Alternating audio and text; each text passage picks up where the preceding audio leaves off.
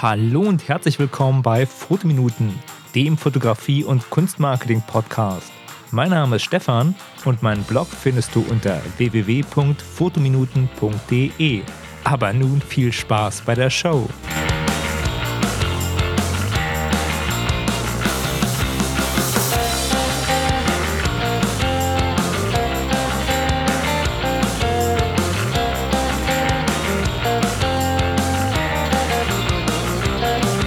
Ja, hallo erstmal bei Fotominuten. Es ist wunderbares Frühlingswetter, richtig sonnig und äh, die Luft ist auch schön kalt. Ich mag das richtig gehend. Ja, genau das richtige Shootingwetter und ich hoffe, ihr nutzt das auch alle. Ich habe Post bekommen vom Oliver, habe mich darüber riesig gefreut, also beziehungsweise eine E-Mail. Ich wurde über Facebook angeschrieben und schöne Grüße an dieser Stelle an Oliver nach München. Der hat mich nämlich auf eine klitzekleine Ungenauigkeit in meinem Podcast äh, mit der Folge Nummer 8 hingewiesen. Da ging es um das 50mm Objektiv und ich habe das Thema etwas ja, schnell behandelt, beziehungsweise ich werde das in der Folge nochmal, in dieser heutigen Folge nochmal ein bisschen vertiefen und auf einige Sachen etwas mehr eingehen, um die nochmal besser zu erklären. Ganz herzlichen Dank an dieser Stelle nochmal an Oliver für das Feedback. Hat mich wirklich super gefreut. Und ja, als kleines Dankeschön kann ich nur sagen, der Oliver bloggt unter dem Synonym Apographon. Und ja, als Dankeschön kann ich halt seinen Blog und seinen Instagram-Account mal in die Shownotes packen. Also schaut da mal vorbei und hinterlasst ihm einen Kommentar. Heute geht es halt darum, ich will das Thema Verzeichnung von Objektiven und den Crop-Faktor nochmal ausführlich behandeln. Und das sind nämlich zwei verschiedene Sachen. Und das habe ich in der Folge Nummer 8, wenn ihr euch erinnert, so ein bisschen kurz abgehandelt und zusammengepackt. Das könnte vielleicht so ein bisschen schwierig zu verstehen sein, wenn man da nicht so ganz die Hintergrundinfos hat. Ist mir auch aufgefallen, darum werde ich das heute nochmal ganz in Ruhe und vertieft behandeln. Ja, worum geht es also? Das 50mm Objektiv ist ja ein Normalobjektiv, das hatte ich ja in der Folge gesagt. Und da habe ich auch erklärt, warum das so toll ist. Wenn ihr das nicht mehr wisst, dann hört euch die Folge Nummer 8 nochmal an. Link in den Show Notes. Ich wollte für Anfänger das besonders einfach machen und habe deswegen viele Sachen kurz angeschnitten und auch die Sachen umschrieben. Die Verzeichnung von Objektiven und der Crop-Faktor ist eigentlich nicht so schwierig, weil beide Sachen sind generell unabhängig. Ja, die sind völlig unabhängig voneinander. Ich habe das Thema aber so ein bisschen vermischt, weil bei der Bildwirkung können nämlich beide Faktoren zusammenkommen aber dazu erzähle ich später nochmal mehr. Der Crop-Faktor beschneidet sozusagen nur das Bild. Das heißt, von einem imaginären Kleinbildformat wird ein Teil abgeschnitten. Dadurch wird die eine Aufnahme, die mit dem Normalobjektiv aufgenommen wurde, bei einer Kamera mit dem Crop-Faktor wie ein Teleobjektiv wirken, bezogen auf den Bildausschnitt, weil der Bildausschnitt kleiner wird. Das ist die eine Sache. Aber die Beschneidung des Bildes ist nicht das Einzige, was relevant ist. Es gibt auch noch die Verzeichnung. Das ist so der weitere Faktor. Was ist Verzeichnung? Das habe ich in der Folge 8 mit rundlicher und flacher Bildwirkung beschrieben. Das heißt, ob man nun ein Weitwinkelobjektiv nutzt oder ein Teleobjektiv nutzt, verändert die Bildwirkung. Ich dachte halt, es wäre verständlicher, wenn ich für Fotoanfänger nicht Fachbegriffe nur benutze, sondern das Ganze mal so ein bisschen umschreibe. Genau genommen handelt es sich ja eigentlich nur um die Veränderung des Bildes, wenn man ein Weitwinkel- oder ein Teleobjektiv benutzt. Das hat was mit Lichtbrechung zu tun. Die Verzeichnung ist in der Bildmitte nicht so stark und nimmt an den Bildrändern zu.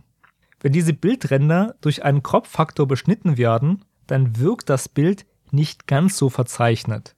Aus dem einfachen Grund, weil die Verzeichnung am Bildrand stärker ist und den schneidet man ja sozusagen ab. Klingt komisch, ist aber so. Eine Verzeichnung liegt aber trotzdem vor. Der Vorteil bei einem 50mm Objektiv ist, dass die Verzeichnung sehr gering ist und man sich daher keine Gedanken darüber machen muss, weil ein Normalobjektiv nicht so stark verzeichnet wie ein Weitwinkel- oder ein Teleobjektiv. Das ist die Kurzversion. Jetzt werde ich das Ganze nochmal etwas ausführlicher darstellen und auch eine Buchquelle zitieren, um das Thema mal zu vertiefen. Warnung, das Ganze hat auch etwas mit Physik zu tun, ja, wer sagt, Physik, oh mein Gott, habe ich in der Schule gehasst, der bitte nicht abschalten. Es wird ganz einfach gehandhabt werden. Ich werde die Sache wirklich nur anschneiden und ja, ein paar Links hinterlassen, damit ihr das vertiefen könnt. Im Wesentlichen geht es nämlich um die Lichtbrechung. Das Objektiv bricht das Licht und das sorgt für die Besonderheiten bei der Abbildung, die man auf dem Foto sieht. Klingt komisch, ist aber so. Erstmal möchte ich ein bisschen was vorlesen zu dem Thema Verzeichnung. Das ist jetzt ein Zitat aus dem Buch Digitale Fotopraxis Menschen und Porträts von Cora und Georg Banek. Das ist im Rheinberg Verlag erschienen. Ich hatte das Buch schon mal vorgestellt. Das kann ich nur empfehlen. Das ist ein sehr schönes Buch, was auf ja, Porträtelemente und auch auf technische Elemente der Fotografie eingeht. Link zu meiner Rezension werde ich in die Shownotes packen. Ja, jetzt zum Zitat.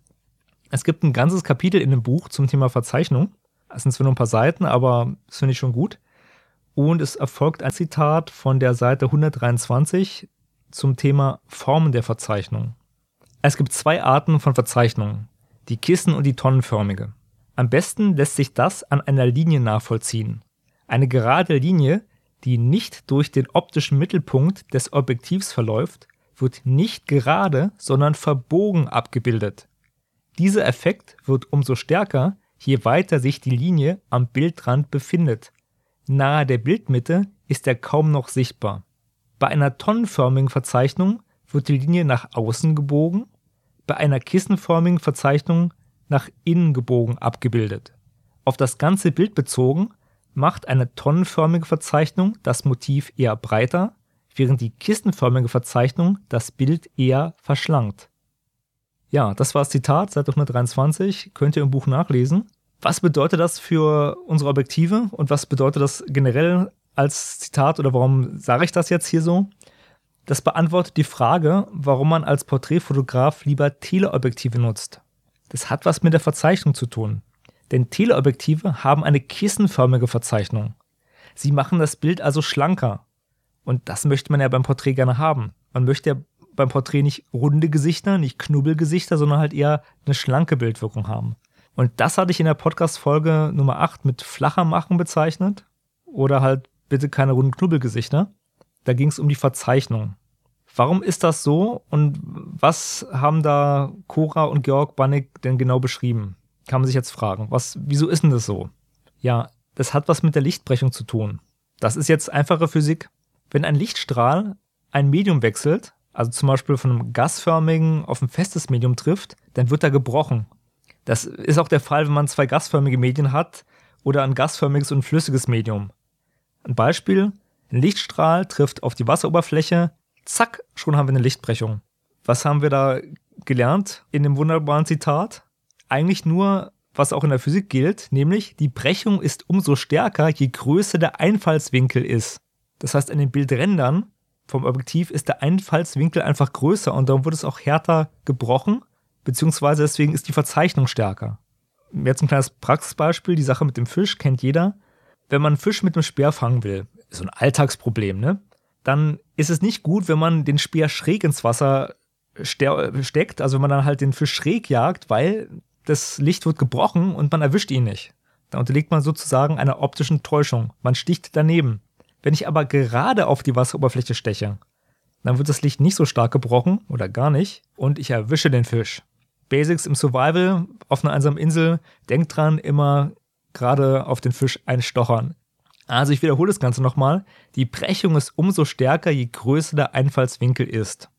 Auf das Buchzitat habe ich nochmal hingewiesen, da wird es auch beschrieben. An dem Bild drin ist der Einfallswinkel größer, also auch die Lichtbrechung, also auch die Verzeichnung. Ja, das war das, was ich als rundlicher oder flacher beschrieben habe, die Verzeichnung. Eigentlich heißt sie natürlich richtigerweise tonnenförmige Verzeichnung.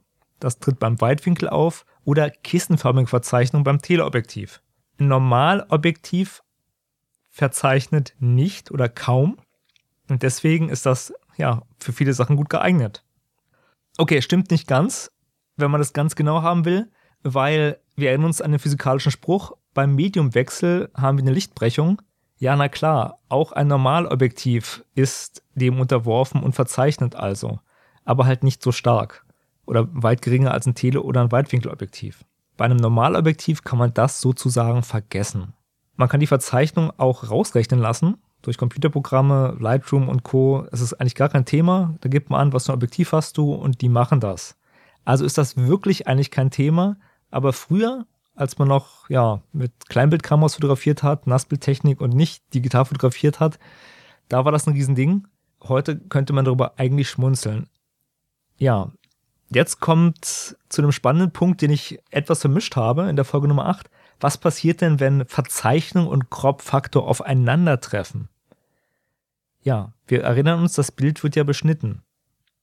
Wir haben gelernt, dass die Verzeichnung an den Bildrändern am stärksten ist. Das heißt, die Verzeichnung wird in der Bildwirkung weniger, weil wir schneiden ja die Ränder ab. Aber sie ist halt trotzdem noch da. Deswegen ist die Wirkung von einem Weitwinkelobjektiv, das man halt an einer Kopffaktorkamera schraubt, nicht dieselbe wie von einem Normalobjektiv, weil man immer noch eine stärkere Verzeichnung hat. Die wirkt nur nicht so stark, weil halt die Ränder fehlen, wo man sie halt am stärksten sieht. Wir haben trotzdem bei einem Weitwinkelobjektiv eine tonnenförmige Verzeichnung. Daran können wir nichts ändern. Außer wir rechnen es raus, aber jetzt nur auf die Aufnahme bezogen. Eine tonnenförmige Verzeichnung will man aber bei einer Porträtaufnahme nicht haben. Deswegen nimmt man lieber ein Teleobjektiv, weil man lieber eine kissenförmige Verzeichnung haben will, weil man lieber die Bildwirkung haben möchte, dass es etwas flacher wirkt. Das ist es also zum Thema Objektivverzeichnung. Und das Besondere beim 50mm Objektiv nochmal, da man kaum Verzeichnung hat und die Bildränder beschnitten werden, hat man halt jetzt nicht diesen Negativeffekt, der auffällt, weil man generell eine geringere Verzeichnung hat. Deswegen sind 50mm Objektive auch sehr toll an Crop-Faktor-Kameras, weil man halt nicht den Effekt von einem Weitwinkel- oder Teleobjektiv hat, sondern halt nur der Bildwinkel sich ändert. Ja, das war es nochmal in ausführlicher zum Thema Verzeichnung. Ich habe jetzt natürlich nur die Verzeichnung von Objektiven angeschnitten. Zum Thema perspektivische Verzeichnung, also ich halte die Kamera schräg und was passiert dann mit meinen fallenden Linien? Ähm, da werde ich heute nichts zu sagen, das ist ein ganz anderes Thema. Ich werde einfach mal den Wikipedia-Link zur Verzeichnung in die Shownotes packen. Wer da sich denkt, so, ey, da möchte ich nochmal nachlesen und was hat der mir da erzählt? Ja, liest mal gut nach. Ja, ich hoffe, das hat noch ein bisschen Klarheit geschaffen. Ganz herzlichen Dank nochmal an Oliver. Also, der hat mich auf den Gedanken gebracht. Und wenn ihr Fragen, Anregungen, Kritik oder irgendwas habt, bitte, bitte schreibt mir. Ich freue mich darüber immer riesig und versuche darauf auch schnellstmöglich zu antworten. Ja, ansonsten nutzt das tolle Frühlingswetter für viele, viele, viele Fotos. Viele Fotos, viele Fotos, viele Fotos. ich hoffe, ihr hattet Spaß bei der Folge. Das war's von meiner Seite. Auf Wiedersehen, sagt der Stefan. Ich bin raus. Die Podcast-Folge von Fotominuten ist nun zu Ende. Wenn ihr mehr über Fotografie und Kunstmarketing erfahren wollt, dann besucht doch meine Homepage. Unter www.fotominuten.de findet ihr nicht nur die Shownotes zur Sendung, sondern auch viele weitere Informationen. Dort könnt ihr auch Kontakt zu mir aufnehmen. Über Feedback zur Sendung freue ich mich immer gerne. Also schaut mal vorbei und schreibt mir einen Kommentar. Mein Name ist Stefan und ich sage vielen Dank fürs Zuhören und bye bye.